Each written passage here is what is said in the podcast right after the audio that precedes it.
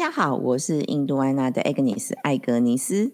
大家好，我是印度安娜的爵士，欢迎收听没咖喱的印度厨房。We don't serve curry here。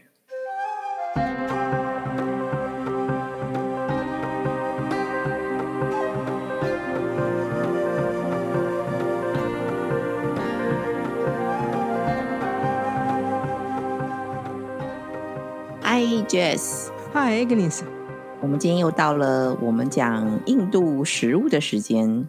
是的，今天我们要来讲一个大家其实非常熟悉的香料，不见得会跟印度香料扯上关系。不过呢，它算是一种印度原生种。我们今天要讲的是胡椒，是的，在我们日常里面非常非常的常出现。是的它。是印度原生种，那是在印度哪个地方呢？那我先问你，你还记得有哪几种香料是印度原生种呢？印度原生种，对呃印象最深刻应该是姜黄吧。对，姜黄的确是印度原生种。我们来复习一下。我记得当时我还猜对，可是现在还有什么？当然，我们今天讲了黑胡椒是嘛，或是讲胡椒本身就是。啊哈，所以有姜黄、胡椒、还有一个很重要的东西，Queen of Spice。Queen of Spice 啊、嗯绿豆蔻。是的，既然绿豆蔻是 Queen of the Spice，那基本上谁谁是 King 呢？就是黑胡椒了。哦，它是 King 是因为用的很多吗？它是 King 是因为事实上，虽然说我们曾经讲过单价上面绿豆蔻是最高的，对，通用范围还有自古到今呢最流通而且最被大家视为最重要的香料呢，事实上是黑胡椒，或者他们讲跟 pepper。盐有点像吧？因为早期盐也是一个很 重要的一种，也可以当成基本上是一个货币的概念。差不多，黑胡椒理论不能讲理论上，黑胡椒事实上就是一个货币的概念。所以就是有很有价值的东西。它，嗯，来，先让我讲一个小故事。我从小就知道黑胡椒非常非常有价值的原因，是因为呢，有一次呢，在看动画的时候呢，里面讲到，里面就讲到呢，在日本呢，古时候呢，就有人送了黑胡椒给不知名的小孩，然后他们并不知道黑胡椒非常的贵重，觉得这黑黑的东西到底是什么，后来还把它丢掉。之后大人跟他说，那个东西是黑胡椒啊，十颗可以抵一个金币。哇，十颗就一个金币。啊，差不多是这个概念。所以大家想黑胡椒有多么多么珍贵呢？不要小看现在黑胡椒一罐多少，六十吗？还是三十？呃，不太一定啊，应该从五十块左右也可以买得到吧？是的，看它的产地啦，还有它的品质，所以来决定它的价钱嘛。对啊，因为胡椒的东西应该是说，不管在中式或西式，尤其是像西餐厅，有没有一嗯定桌上会摆罐黑胡椒？是的，中餐厅桌上摆罐白胡椒。对，这也是比较有趣的地方哈。好像在中式料理，白胡椒用的比较多，嗯然后西式料理的话，黑胡椒用的比较多。嗯，我觉得跟料理的习惯性有相关系嘛。既然印度号称胡椒的原产地，胡椒原产地呢，事实上在印度的右下角。你看到印度地图，它的右下角，所谓现在克拉拉邦，它那条海岸，呃，对不起，是左下角，却是左右不分。克拉拉邦在左下角，它那条海岸叫马拉巴尔海岸，基本上是克拉拉整个海岸呢，事实上是胡椒的产地。哦，那那刚好靠海啊，那所以就很容易就运输出去咯。是的，那所以出口很多吗？是的，所以它其实非常早期就已经散布到全世界，应该说散布到东南亚，就是可以栽种的地方。所以现在呢，正是现在我们要讲一件非令人觉得非常压抑关于进出口的事情。每次我都要讲，我就是在看这种进出口单，让我觉得非常的有趣的地方，就是在这里。每一次讲到香料呢，印度都是产地第一名嘛，对，然后几乎也是出口第一名嘛。是除了几个一个香料以外，可是呢，现在要我们要出现第二个香料呢，印度呢，事实上出口连第二名都没有。那你讲自己家里吃不够吗？答对了，因为它的确，它占了全世界百分之三十四左右的产量胡椒产量。嗯，可是它的出口呢，事实上并不高，因为它用量其实还蛮大的。所以你猜一下嘛，胡椒的第一出口国是哪一国呢？啊，对，你还去过，去过很多次。柬埔寨 对不起，我忘记，哎，对对对对对，我忘记柬埔寨这件事情了。因为柬埔寨的西贡的那个胡椒很有名啊 啊，，对对，那是算高单价了。我想说大宗出口，越南哦，好，那就是越南啦。因为其实去越南还蛮多人会买胡椒回来送人的。是没有错，因为越南的胡椒呢非常大宗，是几乎是用来用出口的。它其实上占了全世界将近百分之三十四、三十五、三十六左右的出口量。哇，那真的还蛮惊人的呢，是非常非常的惊人。接下来呢，才缓缓的落到什么印尼啦、马来西亚啦，然后印度啦、斯里兰卡，然后还有巴西。那我们得要讲回来，到底在印度怎么用啊？对，可以用到这么多，然后舍不得出口，应该是没有没有没有没有东西可以出口。的确是没有东西可以出口。如果以姜黄来说的话，还会有仪式用掉。可是黑胡椒呢，在印度应该都是吃掉的比较多。哦，可是他为什么会吃掉这么多胡椒呢？因为其实，在我们节目《印度厨房》里面呢，嗯哼，呃，应该这么说吧，黑胡椒好像不是一，就是胡椒这个好像一直都不是个主角，但似乎它好像在跟谁也都很搭哎。对，因为就像我之前在问你，好像也有人问过胡椒这件事情的时候，然后发现事实上家庭料理，应该说在家里面太太煮的时候，它那个上面。那个香料盒里面其实是没有胡椒的，对，它是没有的。但是在很多调味料却有啊，的确，因为它在 Grand Masala 里面是存在的。对，就是在一些综合香料啊，或是香料盐里面啊，调味盐啊，这些的确都会放到胡椒。哎，嗯哼。可是他平常家里面的时候，你不会看到他说像我们家里摆一个黑胡椒或白胡椒，煮什么时候的东西这样煮着煮着。他应该也是跟谁都百搭啦。第一个，它有香气，嗯哼；再来呢，它也有辣度，嗯哼。哦，对，对，你这让我想到一件很重要的事情是，事实上呢，在欧洲人从新大陆引进辣椒之前呢，因为我们现在毕竟必须要面对一件事实，是我们现在面对印度料理是在辣椒被引进印度之后的印度料理。从十六对，所以事实上在那之前呢，事实上胡椒是主流。那你是说，因为辣椒并不存在。不过相对当然是因为胡椒比辣椒珍贵一点，比较珍贵，而且也比较贵，这倒是事实。但而且他们两个辣度感觉上也不太一样，感觉上差很多嘛。我们之前提过辣椒的时候，辣椒事实上如果依照嗯建议的话，因为它会有一些副作用，其实是不太不太建议吃的。可是胡椒其实没有这样的禁忌啊。嗯，而且我们常常讲到说，其实很多香料吃起来都会苦跟涩嘛。嗯哼，那胡椒又没有，然后却又带有香气。我觉得这是它神奇的地方吧。之所以为什么会这么贵重，而被叫做 king，是绝对是有道理。是啊，不然的话，其他的香料这基本上都是涩涩苦苦的。对，可是它们的香气非常浓郁。可是这个东西的香气很浓郁，可是却没有苦味跟涩味，还是真的是蛮特别的。对呀，所以在家庭料理，应该说你跟我们刚刚讲，家庭料理本身不用，可是，在家庭里面很多东西，这个香料都是存在的。应该是说，所谓的料理不用，是说在煮菜的过程里面可能没有特别拿来用，但是像做一些大菜啊，像刚刚提到的格拉玛沙拉嘛，就是需要用到这个格拉姆玛沙拉的时候，它就会出现了。嗯哼，然后还有呢，就是像呃腌制物的时候，它也会出现哦。嗯哼，像我们在做柠檬腌制物啊，或是这个辣椒腌制物的时候，嗯哼，都是会放到黑胡椒，然后甚至做一些那种玛莎拉的 p a p 你也可以用这个胡椒啊。然后你做饼的时候，其实也可以加，因为它没有什么苦味跟涩味嘛，所以它其实就可以增加香气，然后又带一点点辣辣的感觉。嗯哼，或者是做沙拉的时候也可以拿来撒，这个其实是。可能就是像像你刚刚讲到的啊，在平时可能不会吃，但是他当他做一些比较特殊的料理的时候，他其实都会用到。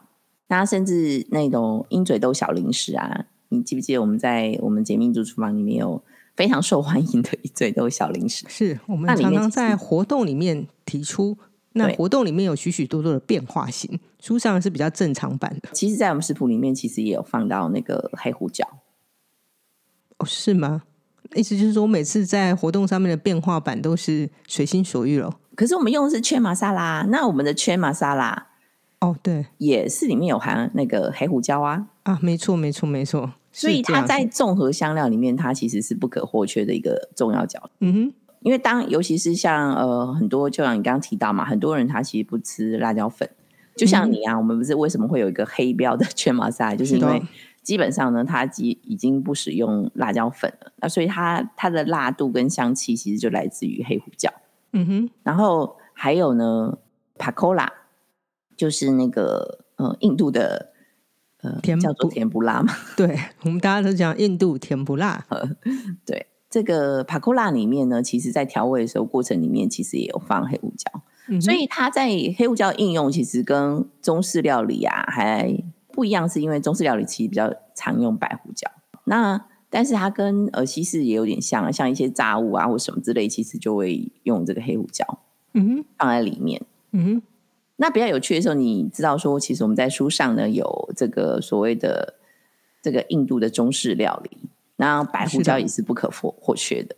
那里面有两道比较印象比较深刻的，当然就是中式炒面一定要放白胡椒粉。对，然后呢，还有一个就是那个旁遮普的那个炸鹰嘴豆，那为什么旁遮普的炸鹰嘴豆要放白胡椒呢？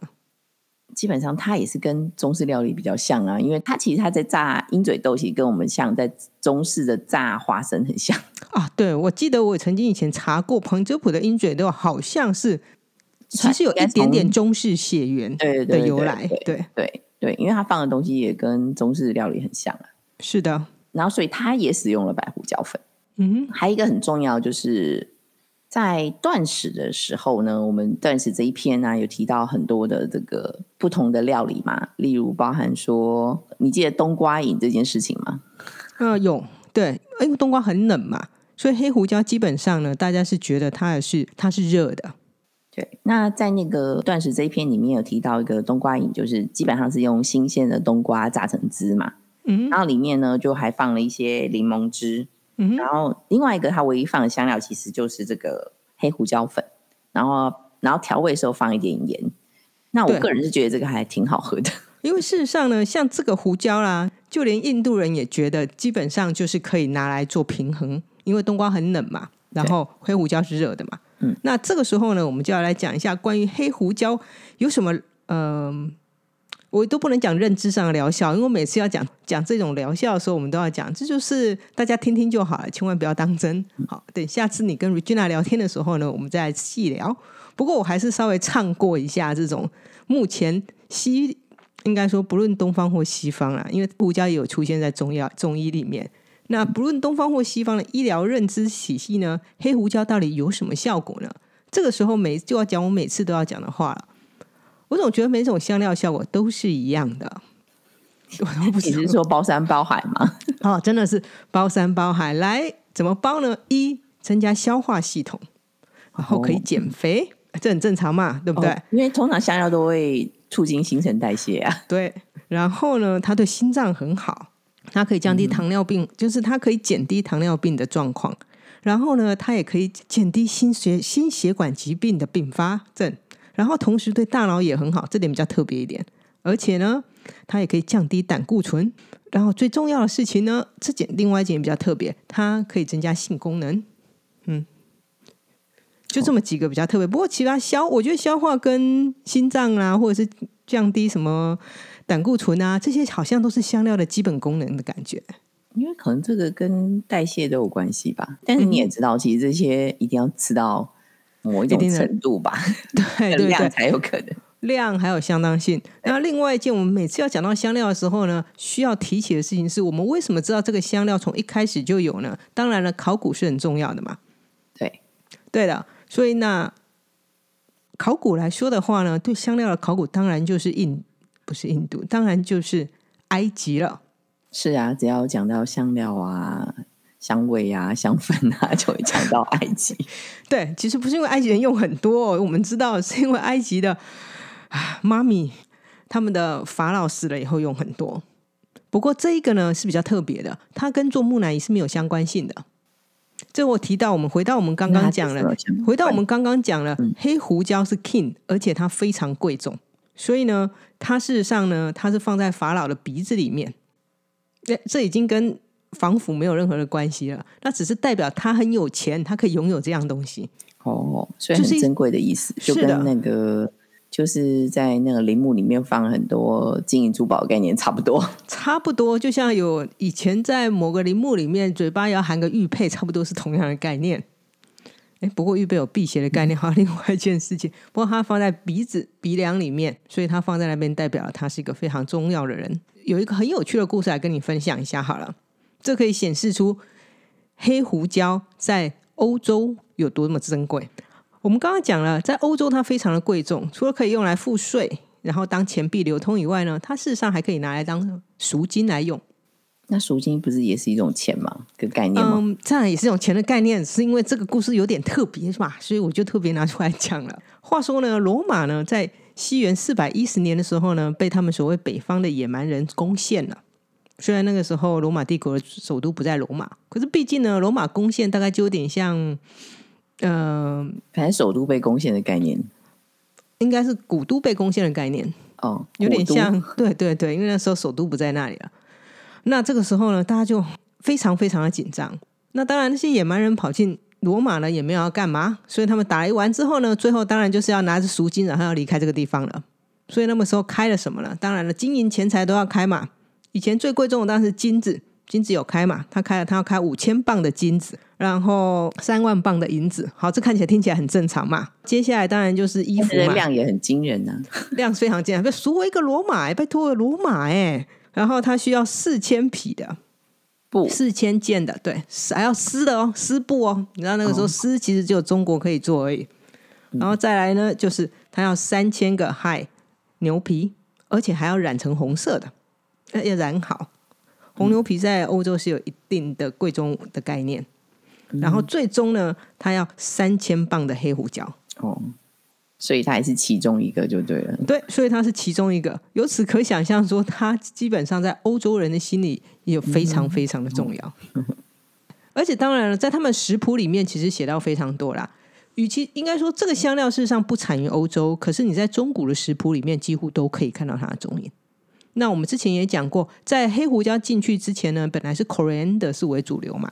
对香香菜籽，对，那一旦黑胡椒一旦进去之后呢，香菜籽呢就有点示威，所以它就从肉类啦或者是防腐类被踢掉了。因为黑胡椒本身的功能比它还要好，主要是因为黑胡椒，呃，就胡椒这东西比较有香气吧。因为毕竟那个香菜籽其实味道蛮温和的。是的，对。当然了，自从葡萄牙人呢从新大陆引进辣椒之后。胡椒呢，也在欧洲显得比较示威一点。哦，你是说直接用这辣椒来取代就好了？辣度对，所以辣椒呢叫 pepper 嘛，对，或叫 chili，chili pepper，对不对？那 pepper 事实上是原来是胡椒的意思。不过你知不知道这个名字其实非常的有趣？它又是另外一个有点像咖喱，我们讲有点像咖喱这种错误的 misunderstanding 或一种。翻译上错误，翻译上的呃，就是从错误，然后最后变成通用，差不多是这个概念。因为事实上，paper 这个名字呢，所有几乎欧语系都叫它 paper，差不多是这个音，跑不太掉。或叫 paperia 或 papa，差不多这个音，很接近，很接近。因为呢，它的来源呢，就是拉丁文的 paper。拉丁文是怎么来的？拉丁文基本上呢，它是从梵文带过来的。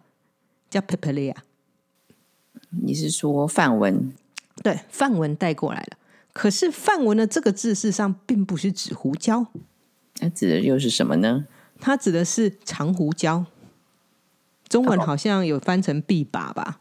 对，有一种长长的。对对，因为他们香气有些接近，所以欧洲人认知他们是一样的。在一开始的时候，嗯，所以他认知这们都是一样的，所以他就叫它 pepper。哦。所以他就取代了原来你讲的长胡椒。对，所以长胡椒呢，现在叫做 long pepper。不小心把自己的名字给弄丢了，现在还得要关一个姓，还要加关一个名字，人家才知道他是谁。嗯，所以当欧洲人从新大陆、美洲带进了辣椒的时候，他一样是叫它嗯 chili pepper 或 red pepper。嗯，因为他把 pepper 认知是一种辣的概念。嗯，所以只要讲到 pepper 就是辣的意思啊。是的，对。那如果以中文来说的话，事实上我们叫它胡椒嘛，所以是不难猜测嘛。因为椒就是辣的意思嘛，那胡椒就是胡人带进来的会辣的东西，所以叫做胡椒。所以就是从外国来的。对，就是洋人，就是外国来带进来的东西，所以基本上应根据字种的关系的话，传入中国的年代呢，大概其实是在汉朝，就是西域开发的时候，它传进来的，嗯，那也还挺早的。是非常非常的早啦。应该讲胡椒很贵，其实在中国也非常的贵。每一个朝代呢，几乎都有贪官囤积胡胡椒的故事。反正就是都有价值嘛，属于算是有价、相对有价值的一种香料。是的，只是囤的胡椒不一样。在中国，大家都是囤白胡椒。嗯，那基本上其实白胡椒就是只是应该说也不能说，它就其实就是去了皮的嘛，就是变白胡椒。白胡椒跟黑胡椒不一样的地方呢，其实还蛮特别的。我一直以为他们，我知道他们是同一株啦。我也知道他们是过程不一样，可是后来我现在才渐渐发现，哦，原来白胡椒啊，是它成熟之后，果实成熟之后摘下来的，加工之后的成为白胡椒。还没有熟的时候摘下来加工的，将会成为黑胡椒跟绿胡椒，然后还有红胡椒。是的，那基本上它其实有其他颜色，主要就是它熟成的程度不太一样。对，然后白胡椒其实就是把。那个外皮给去掉，所以就现出它里面，就像是我们每次在磨黑胡椒的时候，你会发现它其实就是壳是黑的而已，它里面还是白。哎，对啊，你这样一讲，我突然好像觉得，哎，好像就是这个样子。对，嗯，那也是为什么说，其实白胡椒本身跟黑胡椒香气有些不太一样。嗯哼，你会觉得白胡椒的那种，因为它的辣度的感觉啊，或是它的那个香气啊，还是跟黑胡椒。不一样是因为它就是比较纯粹，就是就里面而已。呃，对，它感觉会比较温和的感觉，是这样子吗？还是跟我常常放在 N C 然后黑轮汤之类的概念？好，嗯，我已经不太确定他们的。我知道他们其实味道很不一样。我以前一直觉得黑胡椒、白胡椒是两种不同的。呃，种品种是吗？对对对，我单单单真的是觉得他们是不同的品种产出来的，就有点像长米，就有点像糯米跟香米，你知道吗？不过后来才知道，原来他们是一样的东西。嗯，对，他们是真的是一家人这样子。对，只是熟成的程度，然后还有制成不一样而已。那我觉得啊，印度啊会用到那么多的那个黑胡椒啊，可能还有一个就是原因，可能跟是不是？喝奶茶也有点多少有点关系呢。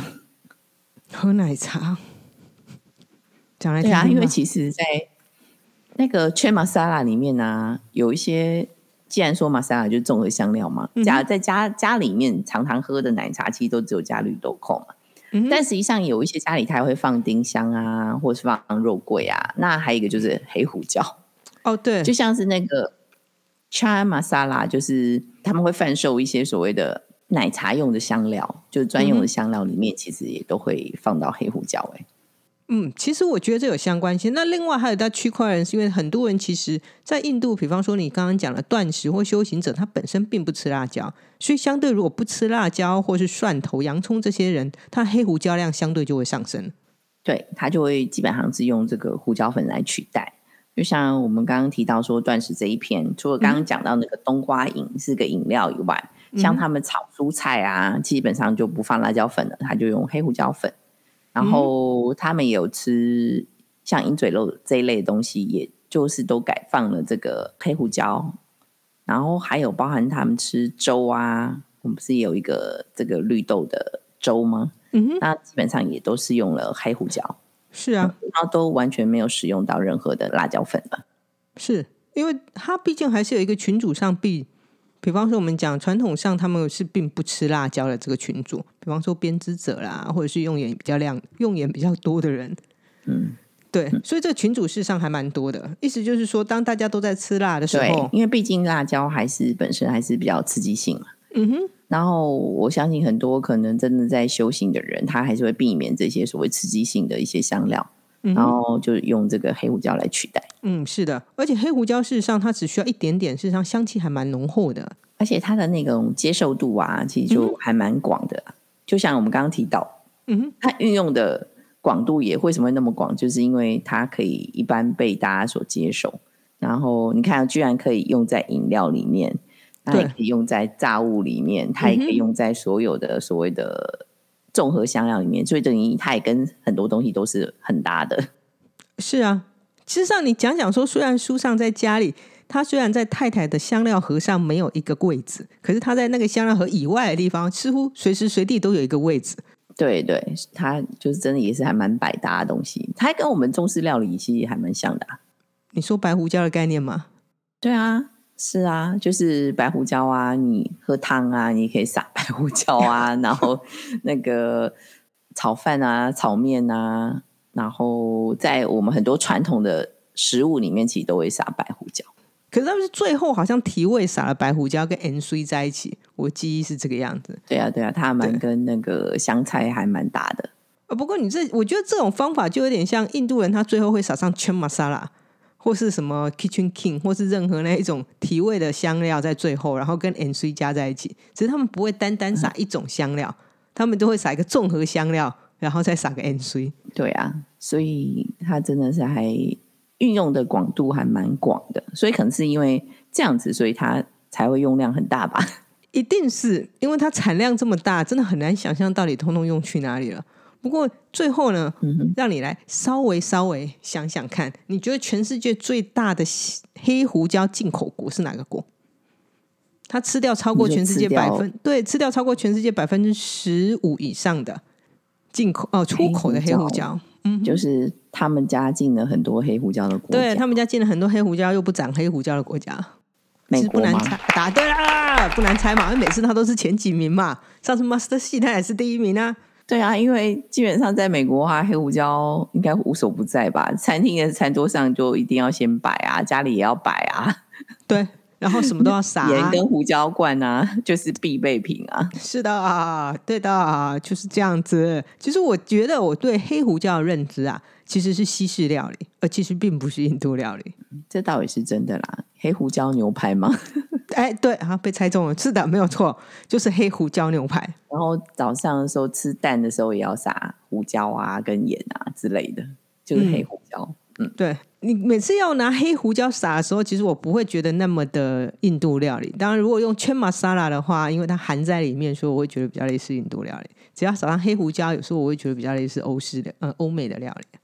这个其实跟它是不是单独使用有关系吧？因为好像感觉上在印度的时候，当使用黑胡椒的时候，它比较不会单独的被拿来使用，它是会综合其他东西的香料在一起使用比较多一点。